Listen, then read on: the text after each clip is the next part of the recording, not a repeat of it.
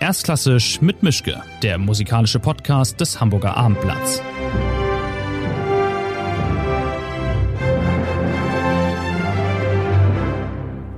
Hallo, schönen guten Tag zu einer neuen Folge. Ich bin wieder mal in der Elbphilharmonie. Man hört es an der Akustik in der Garderobe, nehme ich an. Ich habe einen Gast, auf den ich mich schon sehr gefreut habe und sehr lange gefreut habe. Ich glaube, es ist der erste Finne, den ich hier in diesem Podcast habe, aber auf jeden Fall ist es so ziemlich der berühmteste Finne, den ich hier hatte bislang. Und es ist der Dirigent Esa-Pekka Salonen. Der ist momentan hier in Hamburg. Er hat in dieser Woche die ersten Konzerte mit dem NDR Elbphilharmonieorchester. In der nächsten Woche kommen weitere. Und falls tatsächlich noch jemand nicht weiß, wer er ist und war und was er gemacht hat, er war, glaube ich, 17 Jahre in Los Angeles Chef vom LA Phil war dann äh, nebenbei auch noch beim Philharmonia in London und ist jetzt seit 2020 Chefdirigent beim San Francisco Symphony Orchestra und hat hier auch im Jubiläumskonzert mitgewirkt, indirekt und direkt vom fünften Geburtstag der Elbphilharmonie, weil sein Stück Wing on Wing aufgeführt wurde, was er damals zur Eröffnung der Walt Disney Concert Hall in Los Angeles komponiert hat. Er ist also Dirigent und Komponist und was eigentlich die Reihenfolge ist, was wichtiger ist und was zuerst kommt, das werden wir alles heute klären. Wir machen das auf Englisch, weil mein Finnisch eigentlich nicht existent ist. Und ich freue mich sehr, dass das geklappt hat. So, thanks very much for being here, Esa-Pekka Salonen. Thank you. It's a pleasure. there's nearly no rules in here, but there's one rule because we always start with an easy question or with a not so easy question. You can pick which one you want first. Let's do the easy one first. The easy one, okay. Is conducting actually fun or work? Mostly, I would say 95% of the time.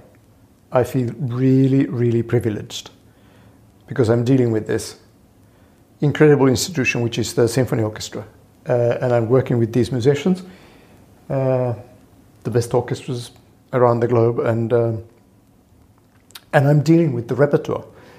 Um, sometimes, still, I get these almost irrational flashes of joy you know, I'm, I, even when I'm studying, you know, I, I study a Bruckner symphony or a uh, Stravinsky piece, or and and and I get this sort of amazing feeling. I'm allowed to do this for for a living, um, and I still love it. We all have good days and bad days. Uh, sometimes, still, it happens. It happens less than earlier in my life, but I have to kind of admit that an idea I had is no good. And I'm kind of banging my head against the wall. And, and after a long time of head banging, I, I have to give up. Okay, all right, I admit this was not a good idea. And then I just reverse and change course, and, and that's all that is. But um, we all have these moments, whatever your profession is there, there are the glorious moments and then the less glorious moments. Okay. How well do you manage to split up your personality? That's the question that's not as easy. I mean, splitting up your personality in a way and your time uh, into someone who performs music and the other guy who invents music. That's trickier sometimes because um, if you think of conducting as a social phenomenon. Uh, it's intense. It's really intense. You, you're dealing with people all the time. You, you, you're trying to focus hundred or so musicians uh, every day in rehearsals and in concerts. You're trying to uh, somehow create an illusion of them voluntarily doing what they're doing, and yet you are the one who has the concept and so on. So it, there's a lot of social navigation in this. Um, and, and it's short term. You come in, you rehearse for a few days, and then you do the concert. People clap in the best case scenario, and then on you go to the next thing. Um, so it's very high energy, very sort of high adrenaline, and intensely social. Whereas composing is quite the opposite. It's very slow. I mean, it's really slow. I mean, it's incredibly slow, and and very much not so social at all. Uh, and that shift is sometimes very hard um, for me to come down from the conducting energy to the sort of like a to come down from Usain Bolt to some kind of marathon runner is, is, is like two completely different people. Um, and also, I miss the when I go to my studio and it's quiet, nobody's clapping. Uh, conductor's life is, is, is fantastic because you know you, you turn up for work and people are clapping. Composers don't, don't get this. Actually, a friend of mine suggested that I should have a little robot made that would have a sort of motion detector. The moment I enter my studio, the robot would st- start applauding. Um, but so that takes a while. The the shift takes a while, always uh, about a week and so. And the same thing when I come out of a composing period and and go and do my first rehearsal as a conductor, it feels completely impossible. How can anybody maintain this energy level and, and also deal with this sound that comes at you. Mm-hmm. I mean, that was actually a shock. Um, How loud a symphony can be? Absolutely. You know, I, I had a. The first time I conducted a full symphony orchestra after the first lockdown in 2020 was in Paris. There was a like a window when they allowed almost full symphony orchestras on stage and almost full halls and, and etc. In, in the autumn of 2020, and I conducted the Prokofiev Romeo and Julia uh, suite, and it starts. My version of the suite starts with this uh, Montecchi Capuletti, with, where the you have these huge loud brass chords in the beginning. Mm-hmm. And it was unbelievably loud. and I, I stopped and I said, that was loud. And they started laughing. Yeah, yeah, we played, it's brass, you know, we played for this. And I realized that my system had calibrated itself uh, to be part of the silence that is the Finnish countryside, mm-hmm. where I hadn't seen many living things apart from some deer and, uh, and birds and, and, and so on. So all of a sudden, I'm facing this noisy thing, noisy thing, which made me think of uh, what this works, romantic, uh, massive orchestral piece must have sounded like. If you think of the Symphony Fantastique, for instance. Mm. So most likely, what those people experienced in the the relatively small hall of the, I think it was the Conservatoire in, in Paris, where, the, where it was premiered, it must have been the loudest noise they have ever heard in their life, mm-hmm. loudest man-made noise, because there was no traffic, there was obviously no heavy metal, um, nothing was amplified. I think the loudest man-made noise was the either the cannons, which normal people didn't go anywhere close, uh, and and the church bells. Mm-hmm. But to have the church bells on stage in that little small hall, plus the big brass and and all that. It must have been a completely shattering thing. Mm. And we forget this because it these things sound pretty to us. People were blown away back then by Beethoven symphonies as well because of the large orchestra size and because of all the things going on then. So it's relative in a way. It is relative. Uh, I went in Paris a long time ago. I went to a an exhibition which was very specific. It was the exhibition on the spaces where Mozart had his symphonies, his works performed in Paris. And there was a model of the room where the Haffner Symphony was, was played, maybe even premiered. Uh, it was a tiny room, mm-hmm. uh, like some rich person's living room. And I thought that also must have been really scary. You know, the big two octave leaps and uh, and we forget that mm. that it's it's a, it was physical mm. and it still is. Mm. Let's talk about Hamburg and what you're doing here. I mean, you could have picked venues all over the world where you want to go and what to conduct. Why this residency here now in Hamburg, and why these programs? You play, you're conducting own pieces, and you're conducting big ones like Symphonie Fantastique and uh, Daphnis and uh, Chloe, at least in parts. and you're doing Debussy as well. Uh, um, so why did you why did you choose to come here? Why did you actually want to work here? I have always felt very much at home in Hamburg. Um, since the very first time I came in the 80s to conduct the NDR. Um, there's something about the city which is, I mean, it's a northern city.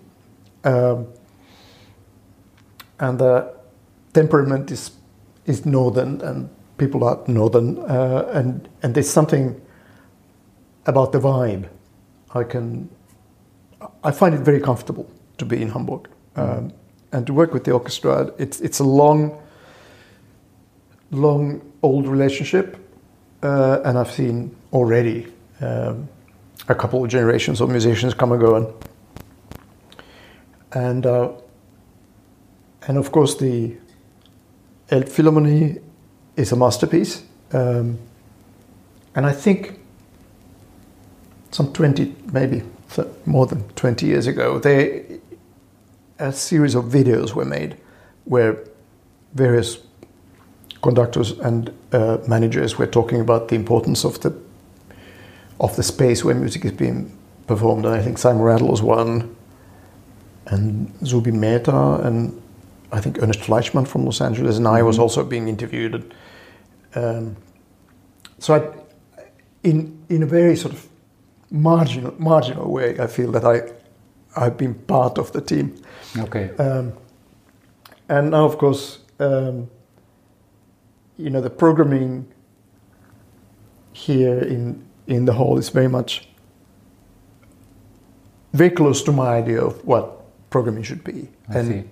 and there's a wide range of things and uh, and somehow not dealing with ghettos you know the like new music and old music and everything it's just everything exists in the same space Mm. and i like that concept and also um, Alan Gilbert is a very good good friend of mine, and I, I was his composer in resi- residence in New York for three years, um, some years ago. So we work together a lot, and um, so f- for me, this is a very natural place to be. Okay. In LA, you saw and heard the LA Phil grow and become better because of the new concert hall. You were music director from 1992 to 2009, if I remember right. How do you think about the NDR Orchestra now, about f- five years being here in Elbphilharmonie? How did they change for your ears or eyes or other senses? Is there progress? I mean, you know Toyota halls better than anyone, I guess, around the world. You've, you've, you've experienced what a hall can do to an orchestra. And um, which one, wh- what's the experience here? Is this like a deja vu for you? Like I've see, I've, I'm seeing and experiencing an orchestra becoming better because of a new hall and a new venue and new acoustic possibilities? Or how does it feel for you? I think the main, the fundamental thing is that the NDR orchestra has all of a sudden an instrument that they don't, don't have to fight against. I mean, the Laeiszhalle, um, it was hard work because many works were actually a little too big for the space, and and and it was sometimes difficult to get t- things together, and it, it was just not a perfect hall for this kind of music and this kind of orchestra, this size of an orchestra, and and now they have a friend in this hall, and and they in these five years they they have developed a confidence that they perhaps didn't have before, uh, and there's also a certain extroverted quality to the playing that they didn't have before. Um, it was always a very good orchestra, but but now they are kind of they're open and they they are kind of communicating and uh, uh, and there's this confidence, as I said. Um, so it's it's amazing what what a space can do to a body of, of musicians. Um, and also, you know, the, the fact that they play for full mostly full houses, and and they are the resident orchestra in in this amazing building. So so it's it's a good place to be. So so they they are a happy orchestra. Would you feel able to, to say that one hall is better than the other, or one hall is easier to handle than the other? they're all different in in many ways, but fundamentally the same. Uh, and the challenge in the Toyota halls is that um the transparency is such that even the middle voices are very, very audible, which in normal halls quite often get covered and they get muddied to the degree where you don't have to worry about them because, because you, you, can't, you can't hear them. I mean, like, you know, uh, and, and in a hall like this, you actually hear the full spectrum uh, and you can hear exactly what the second clarinet is doing and you can hear exactly what, what the violas are doing, etc., uh, which makes it more challenging because everybody has to perform on a very high level. But at the same time, uh, it's satisfying because everybody knows that you know Nowhere what, to hide.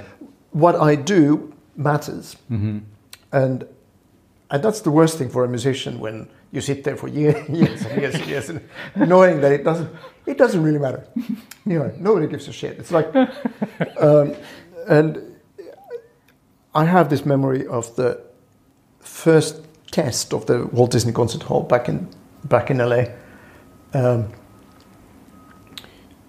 and we played sort of excerpts of the central repertoire, you know, Beethoven and etc. Um, and there was a bass player who came to me after the first session and started crying. He said he was like one of the older guys, so he was very close to retiring, and he said, "You know, I've been grinding away for 35 years, and now I play this pizzicato and it resonates." and it, I, w- I wasted so much time. it, but he was he was really in tears. Um, so it's it's it's a huge thing. And now your next chapter is has begun. I mean, you you started your job in San Francisco during the pandemic last year, and oh, in 2020, and I, I think the whole first season was just cancelled and thrown away, and uh, that's not an ideal start in a way. And you started while with the pandemic on your back, with Donald Trump being president. What was it like starting a job like this after being out of a job voluntarily for so long because everybody in the whole world wanted you as the next music director and then you made a choice and then all of a sudden fate came and said said okay pandemic. Well, there was an added element that made it even more painful, which was that I, I my last farewell season with the Philharmonia was also kind of decimated. Hmm. So, as a matter of fact, I only managed to conduct two concerts with them, uh, which were my actual farewell concerts.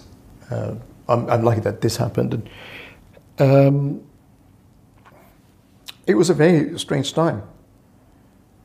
Um, because usually there's a kind of a festival opening for the new music director and, and you know kind of festival type of programming and and and a lot of um, hullabaloo. And in this case nothing. Um, and it was very weird i must say. I I had Zoom meetings with the whole orchestra sometimes and trying to kind of whip up some confidence in in in the future and so on. And and also we were doing online stuff and so on but but the city of San Francisco is very strict with the distancing regulations and also how many people you can have in any given space at any given time so it was very limited what we could do. But we did something. We did. Um, some things worked better than others, but but I, I was very happy with some certain experiments we made. And I think what we learned in terms of how to create online content uh, and what not to do, I think we learned quite a bit. Many conductors can't or don't conduct. You can do both, obviously. How hard for is it, is it for you to watch and hear someone else conducting something you've written? Is it quite easy to let go, or is it a pain in the ass because you sit there and think, "What's he doing?" Or "What's she doing?" I would say, again, like 95% of my experiences have been very positive when I've heard colleagues contact my music. Um, and I must say, it's for a composer, it's maybe the best thing that can happen. You realize that your piece is, um, has learned to walk. You know, it's it, it has left home, uh, and it, it doesn't need your protection anymore. Um, so it's out in the world, and and people treat it as a as they treat any piece of music, uh, with certain respect, obviously, but also freedom and. Um, and I have had moments, uh, especially in the last 10 years, when I've been sitting there thinking, okay, wow, never thought of that, but it does work, and, and so on. And, you know, now when I heard Alan conduct Wing on Wing, which he, he has also done in New York uh, earlier, uh, it was, I had a very sort of uh, enjoyably distanced feeling to my piece because I, it, it's already quite old and and I'm sitting there and listening to it and and it flows great and and and I'm no longer worried about anything it and I, it's in good hands and it's like a very nice experience and also you know I can have a glass of wine before the mm-hmm. show etc which I can't mm-hmm. do in other cases What about self doubt? I mean, you have two professions to worry about. Other musicians just have to worry about am I good enough being a violin player or piano player or a singer? You can be desperate in two ways. That's a nice way of putting it, but um, absolutely, and and also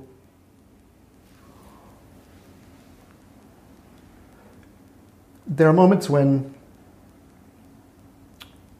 when the piece is new, and I'm doing the first rehearsals in the first performance. I have to make this split second assessment. Wh- Why is it not sounding the way I thought it should sound? Is it did I make a mistake when I wrote this particular passage, or am I conducting it badly, or is the orchestra not playing it yet uh, up to a standard? Uh, what? And there's not very much time to think because also we don't get that much rehearsal, rehearsal time anymore, and um, and those are the moments when I can, at the end of the day, be very disappointed in myself as a composer and, and as a conductor. That's even worse then. Yeah, I mean, it's, it's, it's a lose lose situation. Uh-huh. Uh, but sometimes um, it can be positive on both, both sides. So there's no pattern. Can you actually compose anywhere and or do you need a, a certain space like Mahler who had his cabin at the lake in, in, during the summer holidays or is it just you, a desk, a pen and a piece of paper and you're good to go? Um, I'm not that picky. Um, I mean, I like to compose in a quiet environment and you know without much activity around and so on. But I don't always have the luxury, and especially when I'm against the deadline, I have to compose in you know in between rehearsals and on airplanes and in hotels and so on. And um, I try to avoid it. And, and I, as I'm getting older, I, I, I really dislike the all nighters. Even 20 years ago, it was not a problem. I, I would pull an all nighter and then get on with life. But now, uh, an all-nighter is not an option, sadly. A tricky question, maybe again. Um, is composing a sort of antidote against the fear of death? I mean, everybody wants to leave something behind, something that's there when you're gone. And maybe this urge gets bigger the longer you're working as a composer. I don't know. I don't compose. I have no idea. That is a tricky one because, rationally speaking, I'm not too concerned about afterlife because I'm not there to witness it. Um, and I, you know, if somebody wants to play my pieces 50 years from now, that'd be great. But then again, um, not really my problem. Um, so I think for me, composing more than trying to create a little slice of immortality, which is a, a, a by no means a given anyway, and and we don't know what happens to this this kind of culture. Uh, you know, everything is morphing. Uh, symphonic music is here to stay, but we don't really know how culture as we know it is, is going to develop in, in the next 50 years because it's we are witnessing the biggest change in the Western cultural history, I think, right at the moment. The, the sort of connectivity, uh, neural networks, the meta, metaverse, all that stuff. Um, it's going to mean a, a change of paradigm in, on so many different levels. So that's another reason why, why I'm not worrying about post-mortem. Uh, pre-mortem is my gebiet. Uh, but the, the reason why I started composing as a kid uh, was more like creating my own world, some kind of a sanctuary where I made the rules and I inhabited this world. And, um, and many children play these games, you know, like um, they create an imaginary land a country where they, you know, are the president or the prime minister. And um, so my country, my land was this, this music I was writing because I was the that was a place where I wouldn't have to compromise or adjust to anything. It was my world. Okay, let's let's make a cut maybe. Um, I just wondered, what was the longest time you've been mentally able to not conduct and to not write music? Is it so urgent and so close to your heart that you can't stay, you can't stand not doing one of these things for more than X days? When the first lockdown happened, in my case from March 2020, so I had to make a very quick judgment call where I was, I was in London, uh, whether to go back to California or whether to go to Finland. Um, and I decided to go to Finland, which in retrospect was the right, right choice. Um, and of course, all conducting was cancelled for the foreseeable future. Um, so that went out of the window. Um, and I thought, okay, this is a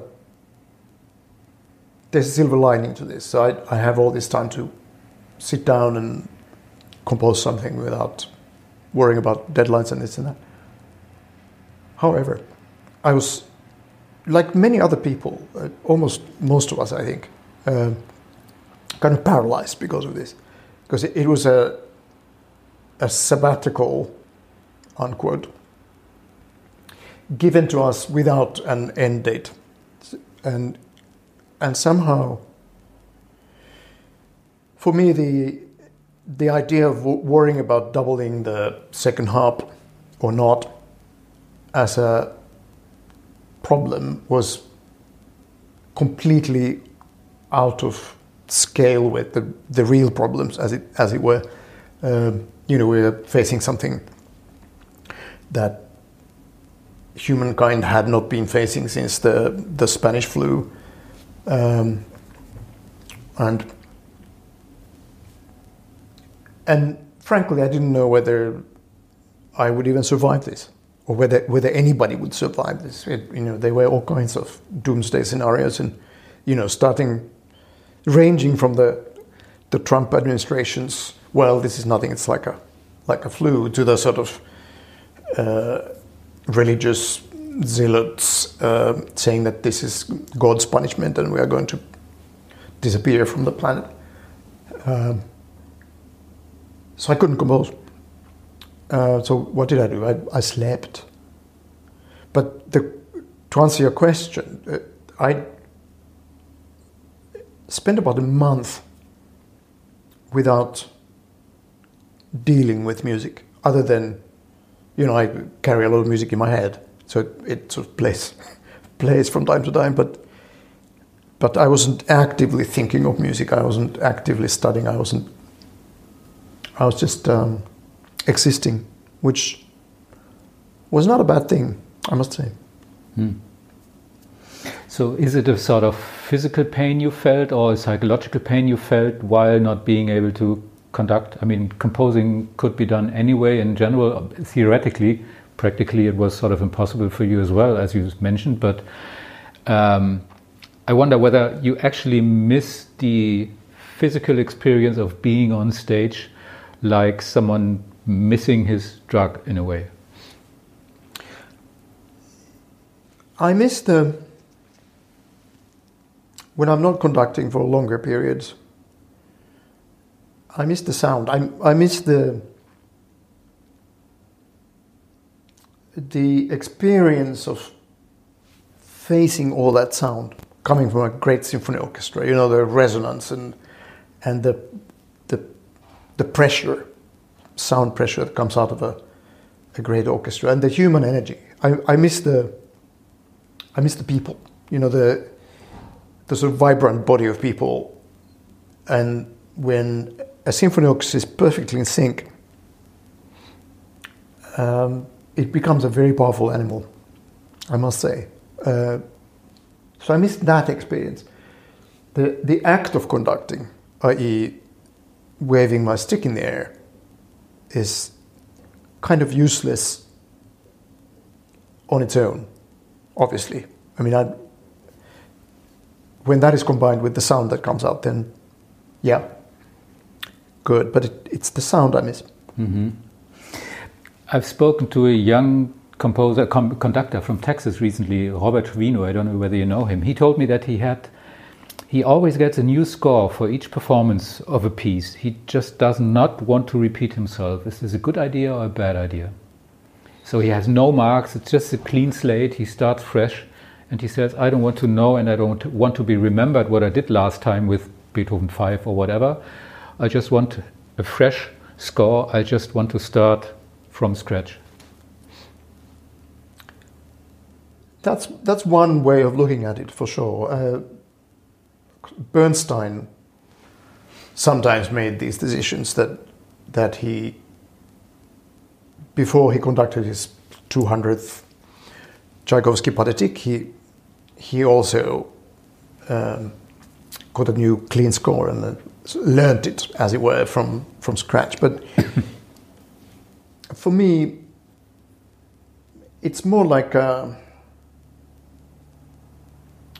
um, paleontology. It, um, in the sense that you know there are different layers of sediment and and different geological uh, periods. And and I, I actually like to see my markings from when I was 19 years old or something like that. And and I'm like oh wow.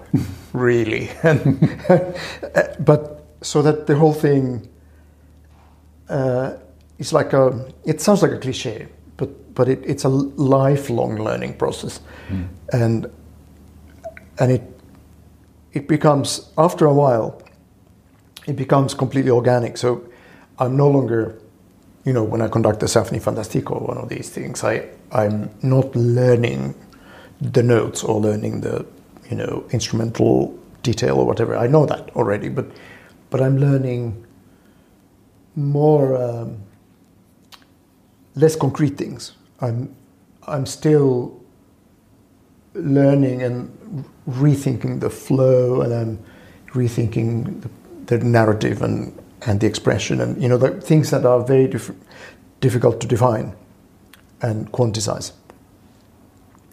So I wouldn't give up my old schools. Mm-hmm. I love them too much. Mm. Since you mentioned cliches, I have two big and nasty ones for you. The first one is nobody understands contemporary music and it's ugly anyway, and the second one is classical music as we speak, is outdated and not diverse. It's ancient, it's elitist, and it's music from dead white males. Mm. Um, let's start to unpick that a bit. Contemporary music can mean lots of different things these days, I'm happy to say. Um, especially the younger com- composers are no longer stuck in the post serial world where things were kind of expected to sound pretty ugly. And if somebody understood what the piece was about, then that was like a sellout. Um, that was the extreme, extreme state of things. Now I think the, the, the idea of communication is back in, in the mix. And younger composers um,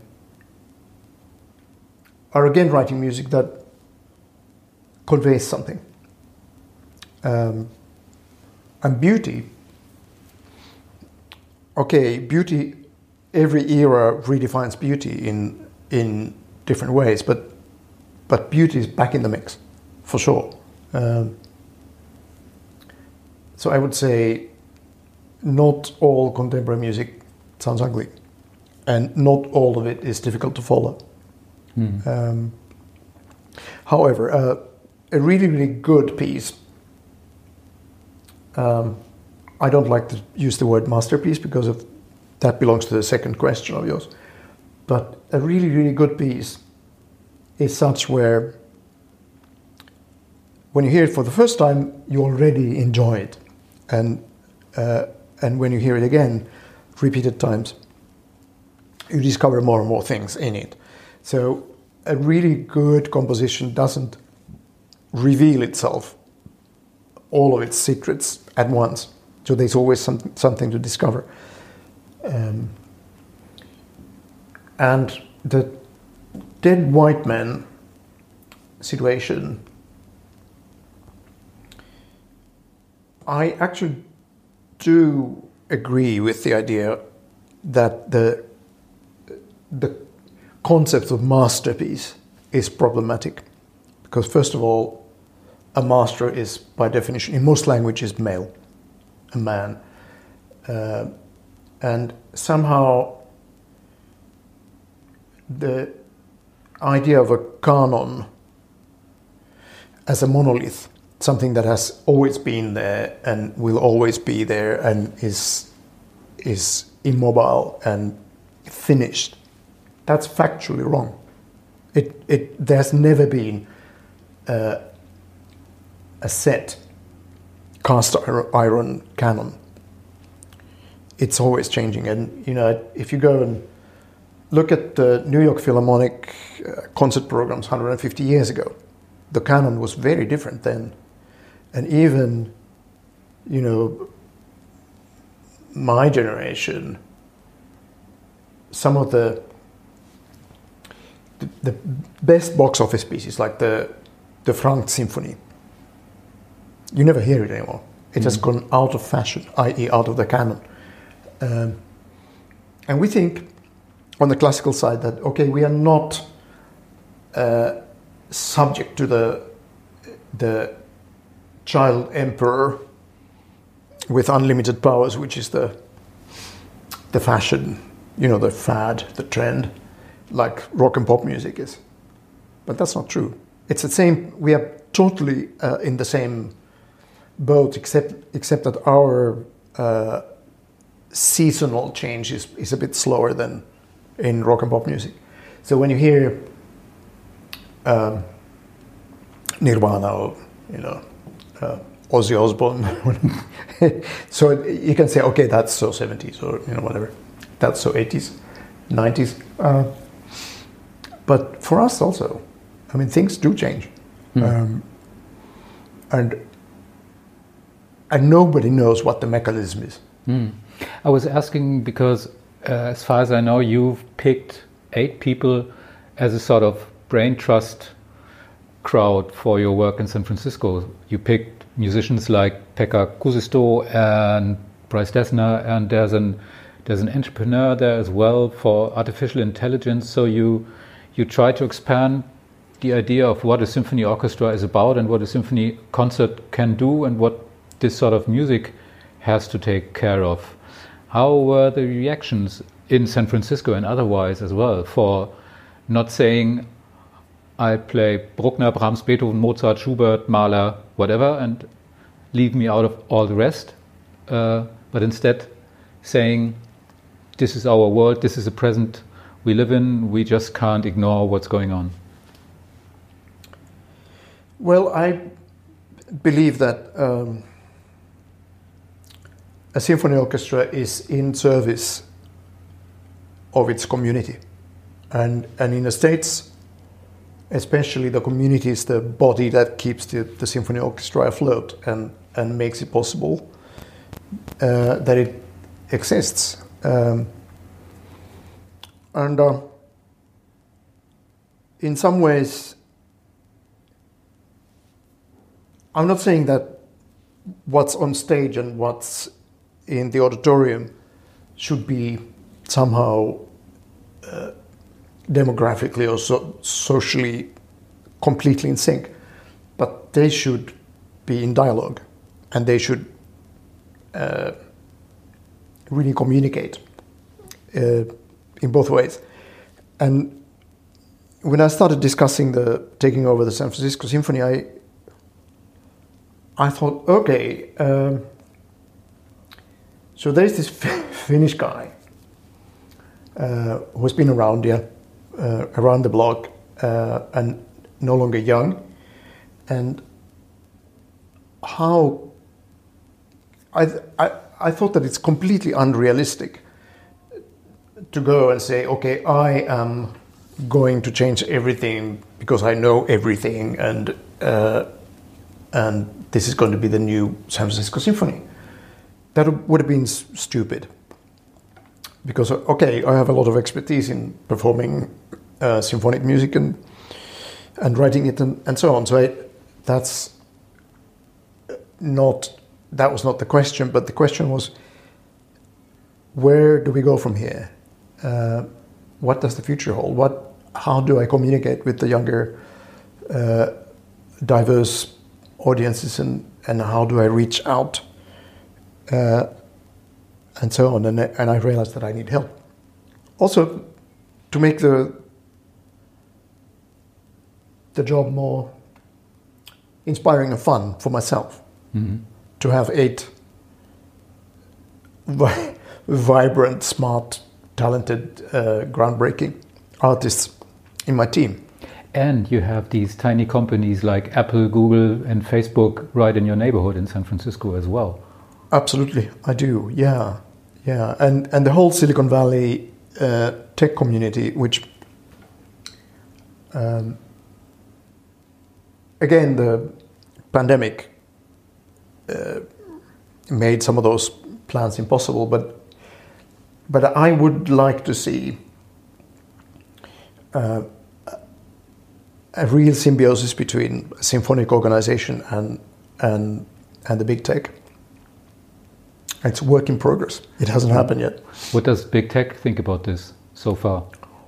They don't know about it yet. well, I, I, I, I have been in touch with with uh, some folks from Google and uh, and uh, some. I've been in talks with um, game engine designers and and virtual reality companies and and so on. Um, and and I'm hopeful that in a year or two, uh, I will be able to present something that would be like a opening door to the to a collaboration. Mm.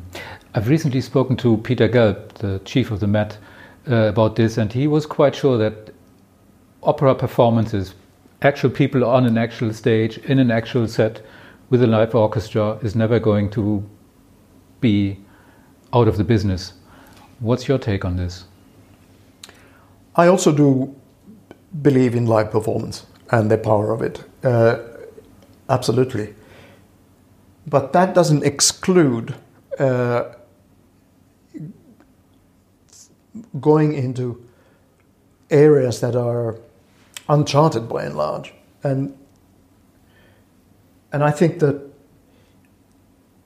a very powerful artistic experiences can be created using the new technology, like immersive technology, especially virtual reality and augmented reality and so on, 360 sound, and these kinds of kinds of things. They they are not necessarily competing with the live live performance, but they are enhancing it. And in the best case scenario, we might be seeing something that we could call a new art form emerge, some kind of Gesamtkunstwerk uh, in the truly Wagnerian sense, mm-hmm. uh, but now using the the newest technology. I saw um, at the Royal Opera House they did their first virtual reality piece last year uh, called Currents Rising, which was a, a take on The Tempest. And that was directed by Netia Jones, and, and it was an all female team that put it together, including the composer and, and so on. And, and I went to see it during the pandemic, and, and I must say that that was a really powerful experience. Kind of short, you know, 20 minutes, and, and still cumbersome uh, because of the fact that we are, the older we are, setup is such that the processing has to happen outside the headset. So there's a cable that connects you to a, a mainframe comp- computer. Um, so you need a, like a nurse to walk you around so that you don't bang your head in the wall, and and so on. So so it's cumbersome, but this was really powerful. And I thought, okay, okay, and that was the Royal Opera House, um, which is not exactly the sort of raving avant-garde institution. Um, and I thought that's very clearly very promising. Um, and also 360 sound is now readily available uh, on certain types of headphones and um, and even mobile phones. So this was one of the main reasons, if not the main reason, for you to say, "Okay, I quit composing for now, and I really actually go back being a music director because everybody looked at you and said, "What's he, what what's he going to pick? Where's he going to end up after leaving uh, Los, Angeles and, and uh, London afterwards?" And everybody wanted you, and you always said, as far as I know, "No, thank you. I'd like to compose." Um, there were lots of reasons. I, but that this was one of the main attractions about the Bay Area because I thought, okay, I've been interested interested in this music and tech uh, synergy for a long time, and I've done some pilot things in, with the Philharmonia and so on. Um, and why not to go to the epicenter of this, mm-hmm. which is which is the Bay Area and San Francisco and so on. Um, and also, frankly, I thought it would, would be fun to return to California. Mm-hmm. And that's why you didn't come to Hamburg then? Um, because, I mean, we have a new hall, we have a good orchestra, it's close to Finland, so ideal in a way. In many ways, but I, also I, I, I had family reasons uh, because my kids, then my kids uh, all lived in the States and and my two younger ones are, are in LA and so on. So it's there's a also in terms of what is home. It's a little difficult to say. I mean, Finland obviously it's my language and my culture and my forest and and uh, my people who never say a word. Um, and but but California is the closest thing to home that I have had in the last 25 years or so. Um, almost 30. Actually, 30 years this year. Um, so that's all those things seem to make sense. Mm-hmm. When you mention home and forest, do I have to imagine you as coming home to Finland in the summer and uh, touching a, a, a, a, tree for the first time and being happy again, and this is what you missed for, for months. Are you an incomplete person when you're not in Finland at least once a year? Is it that bad or that intense? You know, um, it's interesting that I'm completely comfortable in, in many big cities in the world. Uh, you know, in London, Paris, New York, LA, Tokyo. I, am totally comfortable. Um, and either one of them could be home. Uh, but nature, if I go for a hike in, say, the Santa Monica Mountains, it's all very enjoyable, but everything's wrong. The trees are wrong, the birds sound wrong, the smells are wrong it's just not right. And people uh, are talking too much. Well, that too, yeah. but even if there are no, no people, uh, uh, so it's not right. And even, you know, if I go to a park in Richmond Park in London or something like that, it's just not right. When I get to Finland, everything smells right, looks right, sounds right, and that's a, I guess, your childhood experience of the forest, for instance, is something that you that defines your world. Um, urban experiences come later, but as a kid, you identify with the smells and sounds uh, and views of your natural environment. So that my ritual when I go back to Finland to my country house. So I hit the sauna you by the water. The I hate the sauna. So I guess you must be the only Finn who hates going to I sauna. I heat. You heat. Okay, I heat it. That's the difference. No, no, no hate.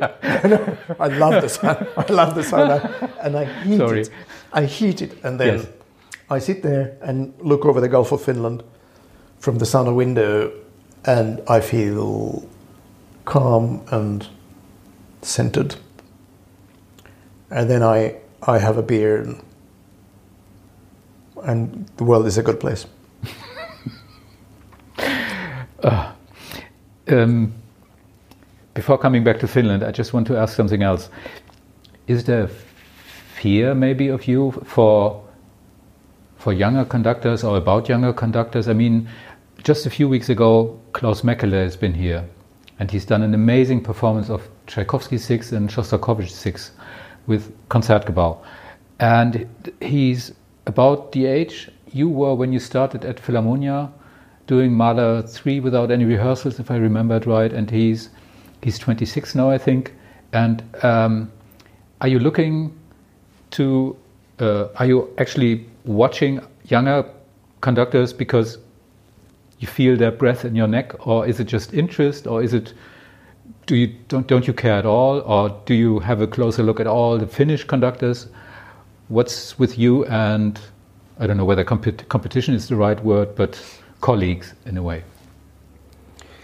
No, I'm not afraid of young, young, young, young generation. I, I, it actually, at this point in, in my life and career, I, I'm really interested in, in continuity. And I want to know that this art form that we love is going to be in good hands and so on.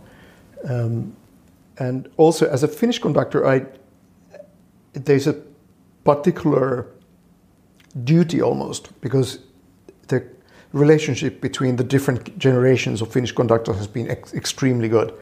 So my generation was, you know, say Saraste myself and and Vanska, we were all classmates. Uh, so we were helped by the generation before us, the Paavo Berglund and, and Panula, and, and, and I was helped by Leif Segerstam and so on, uh, very much. And then, you know, we feel that we want to help the next generation and and um, and we're in extremely good terms. And and Klaus, for instance, I know him very well, and uh, and I'm a big fan of his, and I I really like the idea of you know he and and other people like him are going to take over and and keeping the flame. So there's there's some beauty, beauty and great consolation in the idea. Mm-hmm. We have to come to the end, but the last question I would like to ask: What is the most beautiful sound for you besides applause and the closing of the sauna door?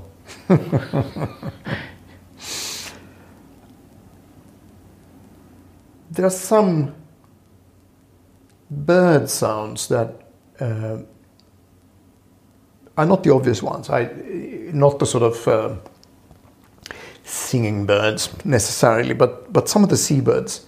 Um, and right in front of my house in Finland, there's a there's a strait that that is quite deep and and there's a very strong current in it, so it, it never freezes over properly, even if if the uh, winter has been really cold and so on, which happens kind of rarely these days.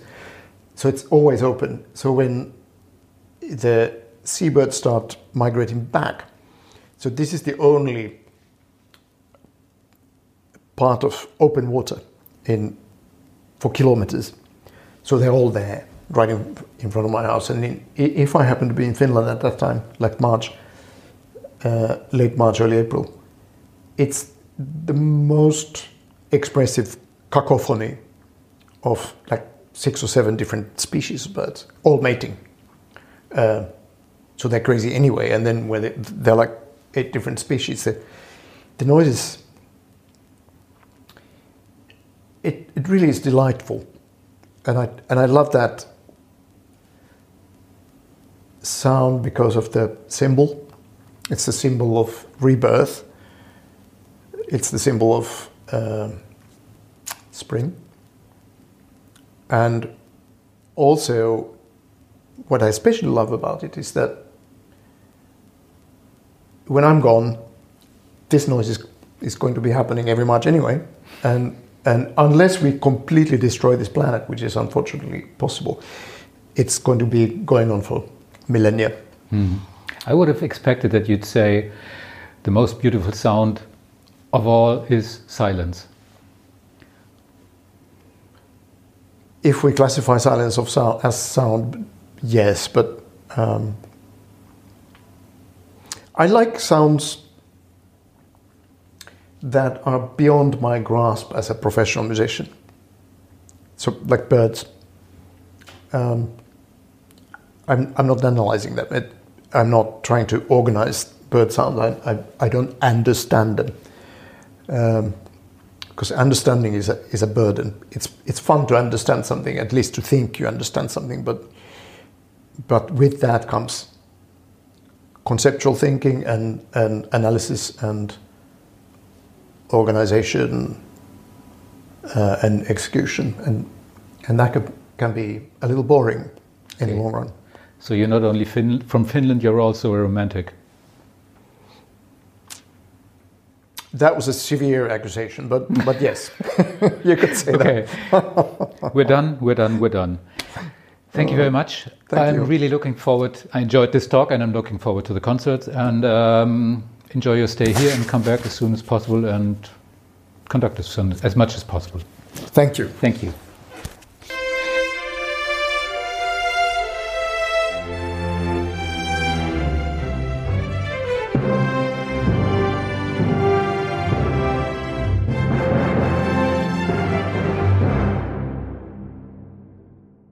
Weitere Podcasts vom Hamburger Abendblatt finden Sie auf abendblatt.de slash podcast.